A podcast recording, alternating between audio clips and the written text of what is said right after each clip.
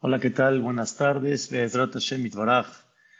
Vamos a, a, estudiar el día de hoy un tema muy importante. Quiero que esta clase de Hashem sea Refuah Shelema de Silvia, Simbol, Bata de la Simha, y de la misma forma para Refuah Shelema de todos los que necesitan, Obadiah Ben Zahie, Bezrat Hashem, y también de Ilun Ishmat, de Ezra Zuri Ben Teresa, de la tía Ruti, Rutbat, Latife, Bezrat Hashem y todos los que necesiten, primeramente Dios, que así Boreolá los eleve. En la perashá de la semana hay algo muy interesante, la que vamos a leer, Bezrat Hashem, es la famosa perashá de Itro. En esta perashá se habla de la entrega de la Torá, pero antes de la entrega de la Torá, la Torá nos platica del suegro de Moshe Rabbenu. Este hombre que la Torá de alguna forma puso una perashá en su nombre, pusieron este, un, un, eh, levantaron el honor de este hombre, el suegro de Moshe Rabbenu, con una palabra muy importante y muy básica. Baishma Itro. Escuchó Itro. ¿Qué fue lo que pasó con Itro? Sabemos que Itro estaba viviendo en una ciudad llamada Midian. Esa era la ciudad donde vivía el suegro de Moshe Rabbenu. Y ahí Moshe Rabbenu vivió durante años y años y años, muchos años. Ahí vivió Moshe Rabbenu. Se casó con su esposa Ziporá.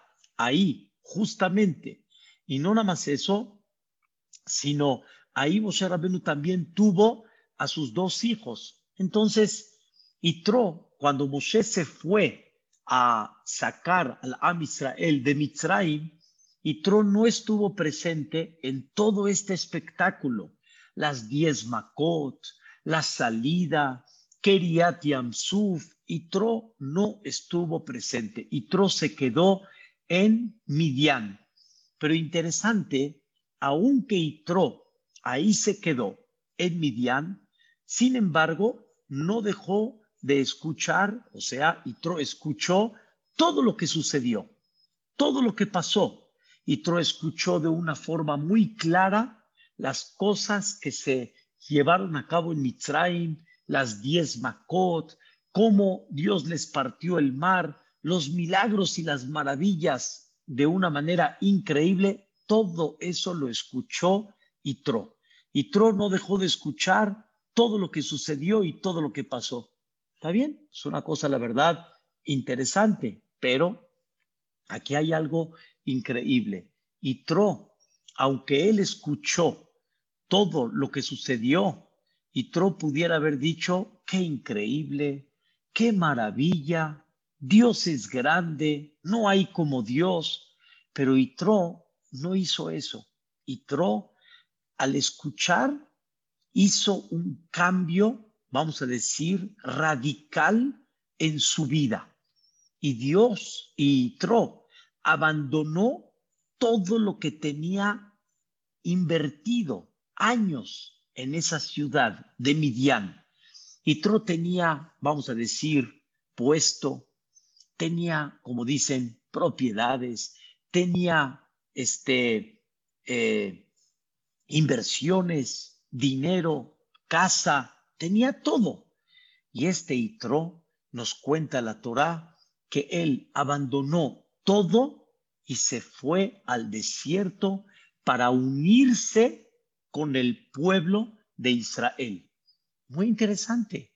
Itro hizo un acto duro, un acto de abandonar todo lo que tenía, todas sus raíces, todo el puesto que tenía, con tal de irse y unirse con el pueblo de Israel.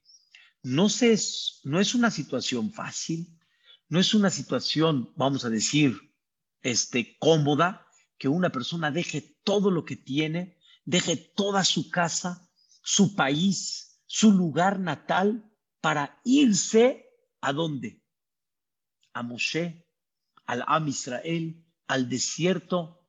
Queridas señoras, Yitro no se fue a un país donde había más, digamos, tecnología, donde había más formas de tener parnasá, o se fue en un lugar donde hay un mejor clima para vivir. Se fue al desierto, se fue con el pueblo de Israel, se unió con el pueblo de Israel en un desierto donde no había absolutamente nada, absolutamente nada. Obviamente, cuando yo digo nada, me refiero, no hay ningún atractivo material para atraer a Itro. Entonces, ¿a qué se fue Itro? ¿A qué se fue? Se fue a unirse a la espiritualidad de Am Israel.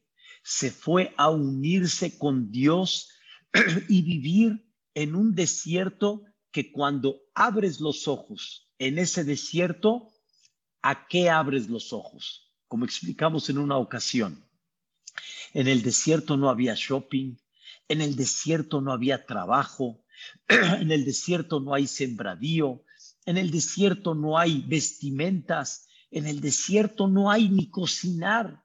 ¿Qué abres los ojos? Todavía Itro en su país donde él vivía, abres los ojos, tienes un ritmo de vida, un sistema de vida, abres los ojos, ah, pero acá, ¿a qué te fuiste? ¿A qué vas a abrir los ojos? ¿Cuál es tu propósito? Y la respuesta es, Itro se fue a unirse con Dios, se fue a un sistema de vida nuevecito, completito, un sistema de vida en la cual él ahora va a estar abriendo los ojos todos los días para elevar cada vez un nivel espiritual mayor, un estudio mayor. Es una cosa, la verdad, muy interesante lo que hizo Itro y todo por qué fue. Aquí viene el secreto de Ezrat Hashem de lo que vamos a platicar y desarrollar el día de hoy. Todo esto de qué provino? Por una palabra, Baishma, y escuchó. ¿Qué escuchó Itro? Dice la Torah, todo lo que hizo Dios con Moshe, con el pueblo de Israel, la manera como los sacó de y eso le dio a Itro un, un cambio, un giro en su vida de comprender cuál es el secreto, el propósito, el objetivo de la vida. Dicen nuestros sabios, Itro no dejó de buscar cuál es el objetivo de la vida. ¿Qué me tiene que llenar en la vida?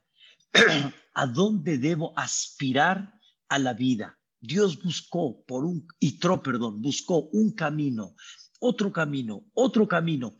No dejó de buscar Itro. Y con todo y eso, Itro no se llenaba, no se llenaba. Pero cuando él escuchó lo que Dios hizo con el pueblo de Israel, en ese momento dijo Itro, aquí es donde yo veo la realidad, aquí es donde yo veo la verdad. Y entonces, ¿qué hizo Itro? Hizo un cambio tuvo un despertar e hizo un cambio en su vida. Queridas señoras, hay algo muy interesante. Dice el comentarista Rashi algo muy importante. Está escrito en la Torá, la perashá de la semana pasada, en el famoso cántico de Az Yashir Moshe. Está escrito de una forma muy clara, Shame'u Amim Irgazun todos los pueblos escucharon, todos. No hubo un pueblo que no escuchó la maravilla que Dios hizo con el pueblo de Israel. Shame'u Amim quiere decir que hubo un impacto tan grande con el milagro que Dios hizo que todos se enteraron. Más profundo está escrito en la Torah, Baibakeau Amaim. Cuando Moshe Rabbenu partió el mar, no dice la Torá y se partió el mar, sino dice la Torah, Baibakeú Amain, se partieron las aguas. La explicación literal, se partieron las aguas del mar. Pero sin embargo, no está escrito el mar, está escrito el agua. Dicen los la Torah cuando dice se partieron las aguas, todas las aguas de donde vivía la gente en el mundo en esa época, las aguas se partieron. Por ejemplo, si había un vaso de agua, se partieron las aguas. Si había un barril con agua, se partieron las aguas. Si había un agua dentro de un pozo, se partieron las aguas. Quiere decir, Dios se encargó de publicar su milagro en una forma clara, en una forma abierta. Y la gente preguntó, ¿qué está pasando? ¿Por qué las aguas se partieron? No fue un milagro particular nada más para el pueblo de Israel y para los egipcios que estaban persiguiendo al pueblo de Israel, sino fue un milagro abierto, un milagro claro para todos. Y entonces todos se enteraron qué fue lo que pasó. Todo mundo supo qué sucedió. Y por eso dice el cántico, Shame'u Amin Irgazun escucharon los pueblos y se estremecieron.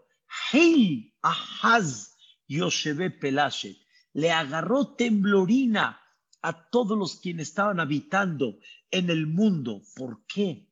Porque todos vieron el poder de Dios y por eso ahí el cántico continúa y dice, Tipol alehem emata bafajad. Cayeron por encima de ellos en Mata Entonces, la pregunta está muy clara. Si todos escucharon, ¿por qué nada más dice la Torá, Baishma y Tro? Escuchó y Tro. No es real. No nada más Tro escuchó, todos los pueblos escucharon. No nada más Tro. Todas las naciones que habían en esa época en el mundo, todos se percataron de forma clara qué fue lo que sucedió. Entonces, ¿por qué la Torah dice que nada más Baishma y Tro? La respuesta es, todos podemos escuchar. La pregunta es, ¿lo que escuchaste hizo un cambio en ti o no hizo un cambio en ti? Hay gente que escucha, pero la pregunta es, ¿eso que escuchaste hizo un cambio en ti? ¿Eso provocó que des un giro en tu vida o nada más hubo un cambio, no en tu conducta, sino nada más te sorprendiste y dijiste, wow, qué increíble, pero no penetró esa noticia en tu corazón de una forma tal que te provoque un cambio. Y ese cambio tiene que ser un cambio en la cual hagas un giro como el que hizo Itro. Un giro quiere decir abandono todo con tal de ir a lo que se llama el objetivo principal de la vida. Y hizo un cambio de dejar país, ciudad, este, colonia, dinero, puesto, todo lo que tenía. Hizo un cambio radical. y entendiendo que si me quedo acá, no puedo continuar a mi sentimiento en el corazón, vivir en algo que ya me di cuenta que no es real. Me di cuenta que es falso, no es original. Y qué tan importante es que una persona aprenda a, cuando escucha, que haga un giro en su vida particular. Contó un gran amigo que una persona, cuando escuchó un suceso hace 12 años exactamente, que pasó en México, de una persona con mucho éxito, de una persona con mucha fama, de una persona con un, un, un puesto económico impactante, una situación en la cual como que dicen, todos desearían esa situación y ese puesto y ese nivel en el que él está viviendo. Y sin embargo, cuando falleció en un accidente, se dio cuenta esta persona cómo uno puede llegar a la cúspide y todo se desintegra, como dicen, en un segundo. Todo terminó en un segundo. Eso le provocó a él un giro en su vida y comprendió en qué debe de invertir su tiempo, en qué debe de invertir su vida, qué valores tiene que tener siempre frente a él. Pero muchos escucharon lo que pasó hace 12 años con este personaje. Muchos escucharon, pero no todos hicieron un cambio. Y no todos hicieron ese cambio radical en la vida al escuchar y al ver que todo se esfumó, que todo se terminó. Es importante que la persona entienda que Dios te da oportunidades en la vida y Dios te dice, mira lo que tienes que hacer. La pregunta es, si eso que viste y principalmente eso que escuchaste hizo un cambio en ti o al final fue nada más algo momentáneo, algo que fue un impacto, pero después se esfumó todo y ese cambio no hizo un, eso que escuchaste, ese asombro no hizo un cambio radical en tu vida. Por eso es importante, y vamos a platicar hoy, varios consejos sobre este tema. Antes que todo, está escrito en el Pele Yoetz, uno de los grandes libros muy interesantes que habla sobre muchos temas. Dice el Pele Yoetz en el capítulo que habla sobre el tema de lo que uno escucha. Shemiah, escuchar, no oír, sino escuchar. Y escuchar significa prestar atención a lo que tú oyes. Dicen nuestros sabios, hay un versículo en Ishaya, en el capítulo 55, versículo Gimal, dice el, el versículo Shim'u, Uthi nafshechem. Escuchen qué interesante. Escuchen, Uthi nafshechem. Y su alma va a vivir. Ese fue el título de la plática. Este es el gran título. Escuchen y su alma va a vivir. Dice el Midrash estas palabras. Bour e, ven y observa. La conducta de Dios no es como la conducta de los seres humanos. Escuchen qué interesante. La conducta de los seres humanos es que si una persona, Dios no lo quiera, se tropieza y se golpea muy duro, y tiene la mano y tiene el pie y tiene la cabeza golpeada, el doctor lo que hace es curar cada miembro, la mano, el pie, la cabeza, tiene que poner tal vez venda aquí, cremita allá, poner, si Dios no lo quiera, se fue más duro, poner un yeso acá, tiene que curar pieza tras pieza, miembro tras, tras miembro. Pero dice Akadosh Baruj no es así. La persona que peca y todo su cuerpo en el sentido figurado tiene el pecado, ¿qué hace Dios para curarlo? Dice una sola cosa, hace Dios. Le pone a la persona en el oído, le pone una venda y así todo el cuerpo se cura. ¿Qué quiere decir? Dios necesita curar al cuerpo de la persona. Dios necesita hacer un giro en la conducta de la persona. ¿Qué hace Dios para curar a la conducta que la persona tiene en su vida y no está ubicado? ¿Qué hace Dios? Dice el Midrash, le pone Dios a la persona una noticia, escucha y el oído escucha y en ese momento dice Dios, si aprovechas la oportunidad, Shim'u, al escuchar, Vas a vivir.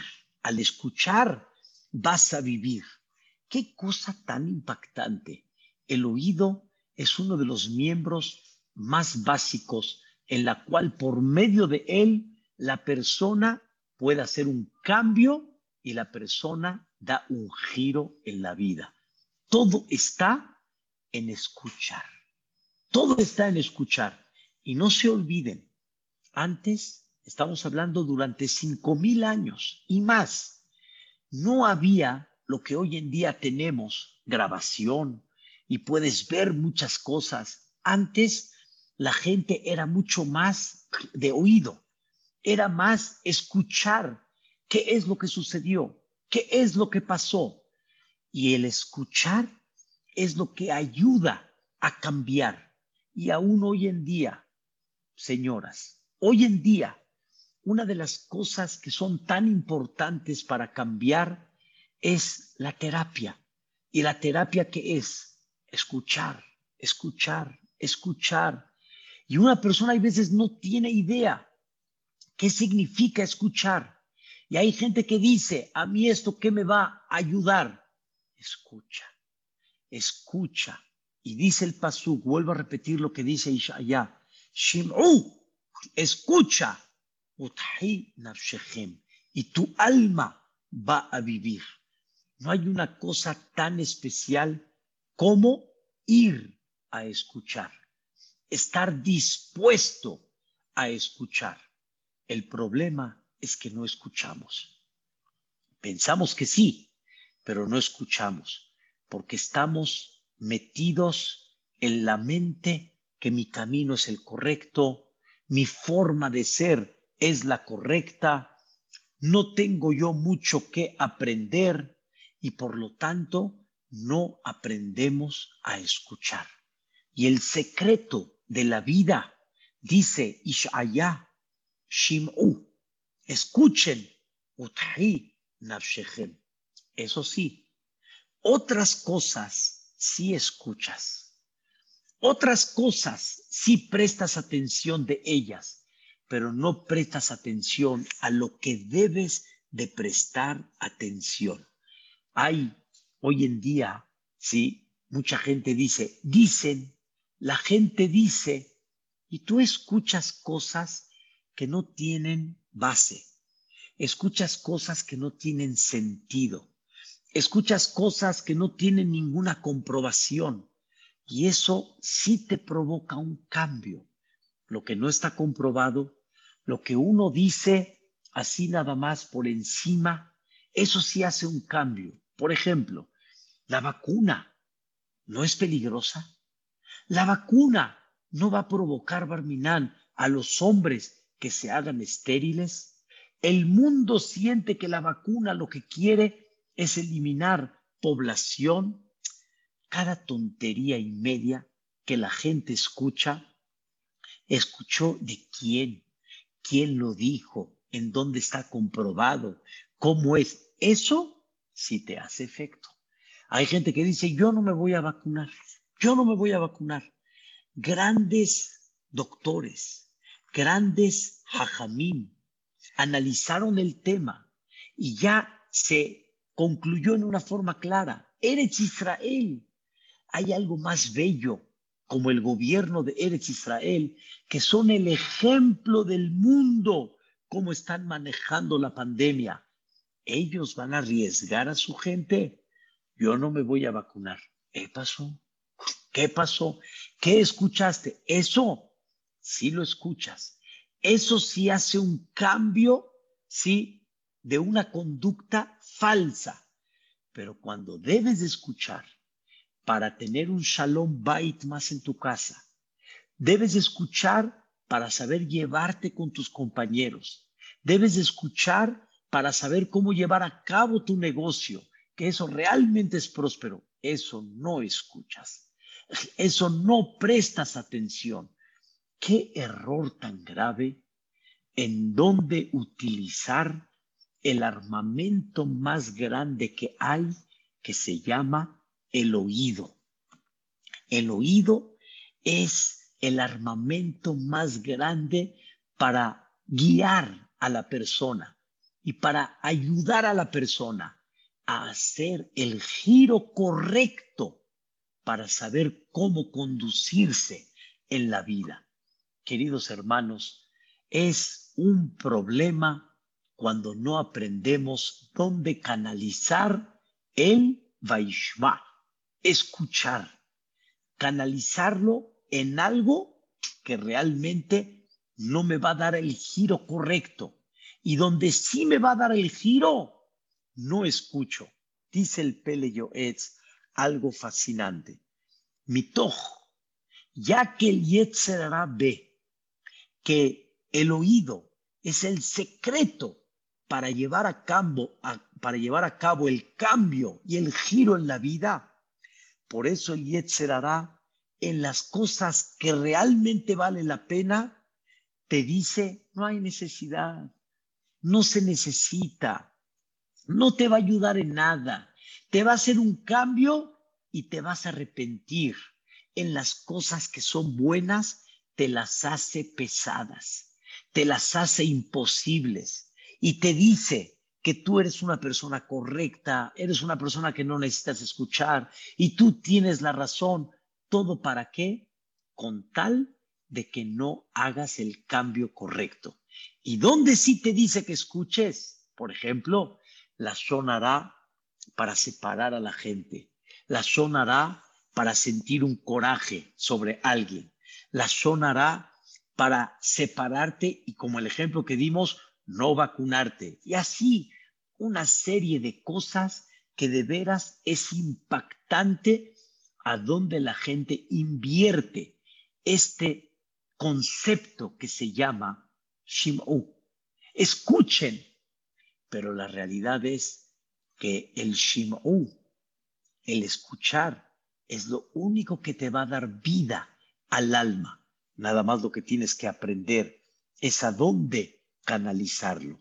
El dicho dice en nuestros sabios, Shigegat Talmud, una persona que no escuchó, pero Yani fue porque no escuchó, eso Boreolam no se lo va a pasar por alto. Quiere decir, hay gente que va a decir, no escuché. Hay gente que va a decir, es que no sabía yo. Dice Dios, no escuchaste porque realmente estuviste accidentado y no escuchaste, o no escuchaste porque no quisiste ir a escuchar, porque no quisiste abrir los oídos para escuchar.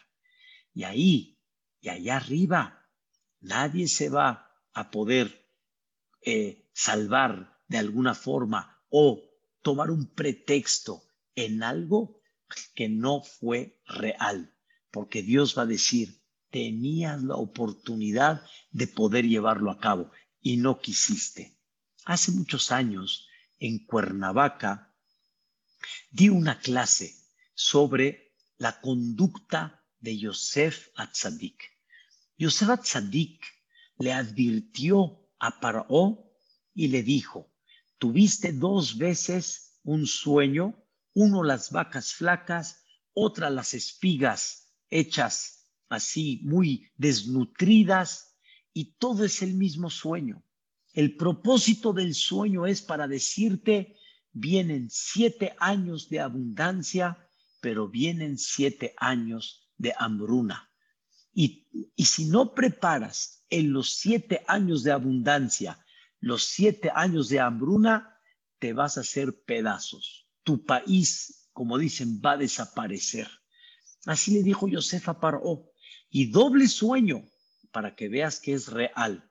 Y tienes que aprender a prepararte.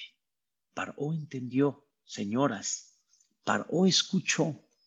Paró entendió y comprendió que si no me pongo las pilas, no lo voy a, no lo voy a lograr. Pero ¿qué creen? El mismo Paró no confió en él mismo. El mismo Paró puso a Yosef para que él lleve a cabo esta situación y por eso Paró dijo estas palabras, Animza, encontraron ustedes un hombre jajam, venabón, un hombre sabio y un hombre que sabe analizar las cosas bien. Pero Paró no dijo las palabras jajam así nada más. Paró dijo las palabras jajam porque jajam es aquel que ve el futuro y construye el futuro en el presente que él está viviendo. Y no espera a que llegue el futuro, porque cuando llegue el futuro ya será demasiado tarde, sino viendo a futuro desde hoy, ya construyo ese futuro desde hoy en día. Esa era la grandeza de Yosef. La grandeza de Yosef fue en los años buenos, guardó, guardó, guardó, guardó. Y entonces, en los años de hambruna, no faltó absolutamente nada. Tenía poder para mantener todo. Qué bonito es cuando una persona prepara los años 50, 60, 70, los prepara desde los años 10, 15, 20. Pero si no los prepara, cuando llegue el momento ya va a ser muy tarde. Y Jabal, lástima. Hay gente, señoras, que no se dedican a ahorrar. Hay gente que no se dedica a construir. Y cuando llega el momento que ya el cuerpo no da la misma fuerza, Jabal, ya pasó. Ya pasó. Y lástima que no construiste. Lástima que cuando llegue el momento que lo necesitas, ya no tienes. Hay gente que dice, hoy es momento de gozar y disfrutar, mañana será otro día, así mucha gente dice.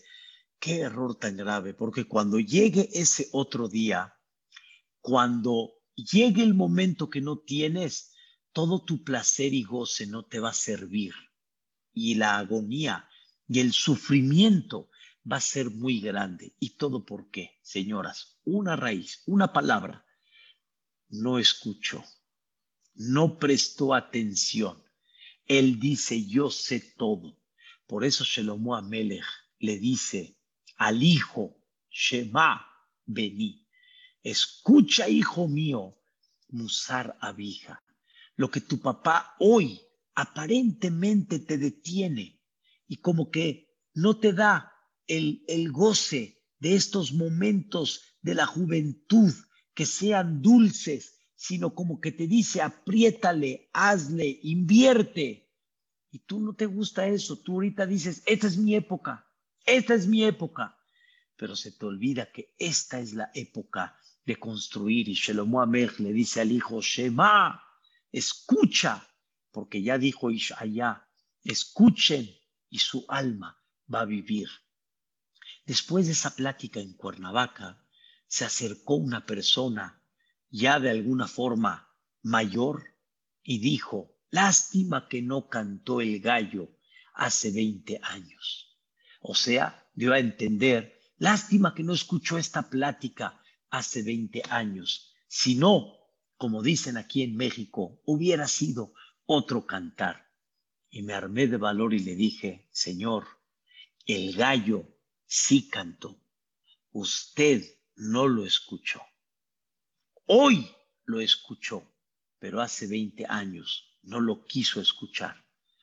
Me levantó las cejas y me dijo, Rabino, tiene usted toda la razón. No quise escuchar.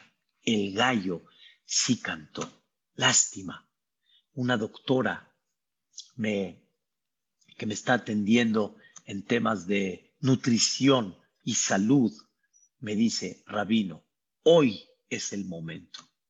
Después de 15 años, no va a poder recuperar lo que hoy sí puede recuperar. Y aunque se anime después de 15 años, ya el efecto no va a ser para nada igual. Hoy, hoy es el momento. Y eso es, hay que escuchar, hay que escuchar, pero escuchar para que hagas un cambio, escuchar para que viva tu alma. Pero el problema está que una, hay mucha gente que no quiere escuchar. Y el escuchar es el secreto de la vida. Hay gente que ya escucha, pero ese escucha no provoca un cambio todavía. Ya ni dice, eh, no va a pasar nada, todo va a estar bien. Y lo que hay que hacer, hay que escuchar y hay que revivir. Hay que escuchar y hay que hacer un cambio, porque ese cambio es importantísimo en la vida. Ese cambio es el que va a provocar realmente vivir para darle un futuro. Pero la persona que no escucha o escucha y en el momento no hace un cambio, va a pasar y la persona se va a enfriar. Quiero decir una palabra que dice el comentarista Rashi. Uba. Dice el comentarista Rashi que escuchó y tro y vino. Quiere decir, la persona debe de aprender una palabra, como decimos aquí en México, pero obviamente tiene que estar bien dirigida, bien dirigida. En México dicen en caliente, en caliente. Quiere decir, si tú escuchas algo y no lo aplicas, obviamente con dirección, con nivel, poco a poco, paso a paso, si no lo aplicas en el momento, te enfrías, te enfrías. Y Tro no nada más escuchó, sino y Tro aplicó en el momento para que esto no se enfríe.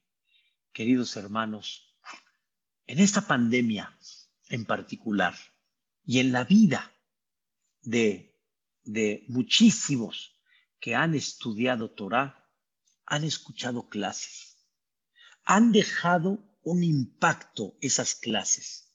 ¿Saben a dónde está el problema o la falla? En el que escuchan, pero no aplican en el momento el primer paso de la vida. Y cuando no lo aplicas, se enfría la persona y se va. Se va el despertar. Tenemos que aprender a darle y a aplicar en el momento para que las cosas empiecen a caminar. Pero si no lo haces al momento, se enfría. Por eso, cuando escuchas, por ejemplo, que hay que ayudar a una persona, al momento te despiertas, te da haram y tú dices, Hashem, con la ayuda de Dios, pero no das un paso. Si no das un paso, se enfría todo y se va. Y después ya no lo haces. Contó el Jafetz Haim una historia, me dejó impactada esta historia, pero es algo maravilloso el Hafitz Haim recibió en su correo un sobre con, obviamente, con sus timbres y todo, del correo postal, recibió un sobre y en ese momento le dice el secretario de la yeshiva, Arab, Arab, ve, vea nada más un sobre con dinero, un sobre con dinero, está impactante. Le dijo el Jafetz Haim, ¿cuánto dinero hay? Le dijo 500 rublos. 500 rublos en aquella época era como hablar hoy en día de miles de dólares. Era una cantidad muy grande. Dijo el Jafetz Haim, no me gusta. No me gusta. Le preguntaron al Jafetz Haim, ¿por qué no? Usted recibió ahorita 500 rublos para la yeshiva dijo el Jafetz Haim, hay algo que no me huele bien. Dice el Jafetz Haim, la gente cuando manda efectivo, normalmente no manda un efectivo directamente en el correo, poniéndolo en el buzón y de ahí lo recoge el correo y de ahí lo manda. Es muy normal que esto se pueda perder. Es normal que alguien lo robe. Normalmente la gente contrata a alguien, un servicio especial, para mandar el dinero, como en aquella época. O sea, no se manda dinero así como una carta normal. Dice el Jafetz Haim, por favor, analiza si no hubo un error. Llegó el secretario y efectivamente fue a analizar el tema, llegó con la persona que mandó el dinero y el que mandó el dinero le dijo, así fue. Efectivamente, yo lo mandé y así lo mandé. Le preguntó el secretario, pero no se mandan 500 rublos en un correo. Se manda y se alquila un, un, este, un servicio especial para mandar esto de forma que haya un seguro. No así nada más se manda. Le contestó, te voy a platicar lo que pasó. Yo invertí en un negocio y prometí que si tengo éxito en este negocio, voy a donar 500 rublos para la yeshiva del Jafetz Haim. Y voy a, obviamente a contratar a alguien un servicio para que lo lleven. ¿Qué crees? Tuve éxito. Estaba yo muy contento. Tenía mis 500 rublos en la mano. Llegué al correo para, al, para contratar el servicio y el correo estaba cerrado. En ese momento empecé a pensar, 500 rublos es mucho. 500 rublos es una cantidad muy grande. Yo si le mandaría al Jafetz Haim 50 rublos, también está bien. 100 rublos, también está bien. 500 es mucho dinero. Así el Yetzer empezó a trabajar en esta persona. Es mucho. En ese momento tomé una decisión. Si no lo hago ahorita en caliente, no lo voy a hacer. Levanté la mirada y le dije, Dios mío, sabes mi intención y no quiero que me gane el Yetzer y que en la noche me enfríe y en vez de mandar los 500, voy a mandar mucho menos o tal vez no voy a mandar, o tal vez voy a decir pasado mañana, esto no funciona. Agarré, puse el sobre, puse los timbres, lo puse en el correo postal y le dije, Dios mío, hácelos llegar al Jafetz Haim. Estoy muy contento que me dices que ya llegó el dinero al Jafetz Haim. Eso se llama hacer un acto. Eso se llama dar un paso. Eso se llama no dejar que se quede en el aire. Queridas señoras, una de las cosas más importantes en la vida es que uno aprenda a escuchar y cuando ya hay un despertar en tu corazón, cuando hay un sentimiento de, sí, tiene razón, con, con un acto y empezar a hacer un paso en la vida. Y de ahí empezar a darle refuerzo a ese paso y cada vez ir subiendo más arriba y cada vez concretar más ese despertar para que quede sólido. Porque si es nada más en caliente, no sirve. Fue lo que me refería hace un ratito, estar bien dirigido. En caliente no queda, no se mantiene, al final se va. Se necesita concretarlo, pero concretarlo con algo sólido y después de ahí vas dando pasos, pasos, pasos para que ya se haga parte de tu vida, porque si no, esto después se esfuma. Quiero platicarles, hay una historia muy conocida que la leemos el día de Kippur, la famosa historia del profeta Yoná con la ciudad de Nineveh. Esta ciudad de Nineveh tiene una raíz, el por qué Dios se preocupó por ella. Y esta ciudad de Nineveh les mandó Dios un profeta, un profeta Yehudí llamado Yoná, para hacerlos recapacitar y para que esta gente haga Teshuvah. No era una ciudad de Yehudim, era una ciudad de puro Goy, pero tenía una raíz porque Dios se preocupó por ella. Ahorita no es el tema. Y en ese momento, Yoná fue, ya ustedes saben la historia, no quería ir, Yoná al final fue, hizo un recorrido en toda la ciudad, que el recorrido tomaba tres días. y empezó a decir a la gente, Nineveh se va a destruir. Dios no está contento con ustedes. Dios no está satisfecho con ustedes. Nineveh se va a destruir.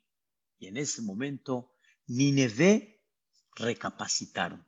El rey de Nineveh recapacitó y la gente empezó a sentarse en el piso como si estuvieran de luto, se rasgaron las ropas e hicieron teshuvah. ¿Cuál fue la teshuvah? Había mucho robo, había mucho engaño, había, como decimos aquí, mucha tranza y mucha gente empezó a regresar todo lo que robó. Para que tengan idea cuál fue la teshuvah de Nineveh, habían paredes con ladrillos robados. Habían vigas que solventaban un techo robadas. ¿Qué hicieron ellos? Agarraron los ladrillos, hagan de cuenta, destruyeron la pared para regresar el ladrillo, aunque ya estaba construido. Regresaron las vigas, regresaron todas las cosas que se encontraban y no se las regresaban a su dueño. Y así buscaron, es increíble, buscaron hasta las generaciones de la gente que ya había muerto para regresarles los que ellos les, lo, que les pertenecía a los dueños originales. Dice el Pasuk, Vayar Elokimet Maasehem. Dios vio sus hechos y regresaron de su camino negativo y Dios ya no destruyó a la ciudad. Sin embargo, dicen nuestros sabios que pasó un tiempo, pasó un tiempo y de alguna forma ya Dios se arrepintió, la ciudad se quedó tranquila y ¿qué creen? No pasó mucho tiempo y unos meses después los de Nineveh volvieron otra vez a conducirse el que no tranza, no avanza. Y empezaron a comportarse de la misma manera y según el Midrash, peor que como estaba antes. ¿Qué pasó? Se despertaron. ¿Qué pasó? Hicieron teshuvah. ¿Qué pasó? ¿Cómo? Devolvieron todo, hicieron teshuvah y de repente regresaron otra vez a la misma conducta. ¿Qué pasó? Escuchen la respuesta. Todo acto que se hace en caliente, pero no se concreta y no se va construyendo poco a poco, no se queda sólido y la persona puede regresar otra vez a donde estaba antes o peor, porque cuando se enfría, no se da cuenta la persona que no fue parte de él, fue nada más una calentura, para que no destruyan al país, para que no hagan esto. Eso no sirve. ¿Qué tan importante es construir nuestros niveles espirituales e irlos solidarizando poco a poco para que queden firmes. Un Baal Teshuvah en calentura no me gusta. Un Baal Teshuvah sin una dirección para que esté sólido su cambio no sirve. Tiene que haber una dirección y tiene que haber una guía para que esto vaya construyendo poco a poco poco a poco y se vaya quedando en una forma concreta. Ese es el secreto para que una persona, ese cambio, tenga un valor y un valor que realmente sea grande. Por eso, señoras, estudiamos el día de hoy el valor tan grande de escuchar. Y, en escuchar está todo. En escuchar está todo. Nada más la pregunta es, ¿dónde diriges el oído. No lo dirijas en las cosas que al final te lleven a hacer cambios que Barminan, Barminan son separarte de gente, no hacer cosas correctas en salud, no hacer cosas correctas con tus hijos y escuchas lo que no tiene base. Escucha lo que te va a dar vida en el alma. Escucha lo que te va a hacer un cambio y una dirección correcta como debe de ser. Y cuando ya escuches, haz el cambio en el momento con algo pequeño, concrétalo y velo construyendo poco a poco hasta que se quede sólido. Entonces, hay que aprender a escuchar. Dos, muchos escuchamos, pero no provocan el cambio. Cuando ya escuchaste y te provocó un despertar, concrétalo y velo haciendo sólido poco a poco. Y entonces, el alma realmente va a vivir y vamos a tener algo en la vida increíble. Quiero despedirme con un consejo que dice el Peleyo, es muy importante. No dejen pasar ninguna clase que escuchen y que les hizo impacto principalmente, y aunque tal vez no haya hecho impacto, traten de repasar y de concluir qué se habló en la clase. Cualquier clase que escuchen de grandes oradores, grandes jajamim, y traten de concluir qué aprendimos, qué aprendimos. Y más cuando hubo un impacto, traten de resumir qué aprendimos. Y cuando ya lo aprendieron, ¿cómo lo vamos a aplicar? Y cuando sepamos cómo lo vamos a aplicar, entonces va a tener un efecto muy especial. La idea no es qué tanta emoción al escuchar la clase, sino la idea es cuánto concluiste y tienes la idea clara de la clase y por medio de eso buscas cómo concretarla en tu vida, cómo aplicarla en tu vida, que no se pase. Hay gente que llega a decir, qué bárbaro, esa clase que escuché hace un año, maravillosa. La pregunta es, ¿qué, qué cambio hizo en ti? Cuando hay gente que me dice, esa clase me hizo cambiar, ¿en qué? A, B, C, D. ¡Wow! Es una maravilla muy importante. Pero si no hizo un cambio, entonces se pierde. Se pierde. Y es importante que la persona concrete y haga los cambios tal cual como los hizo y yo.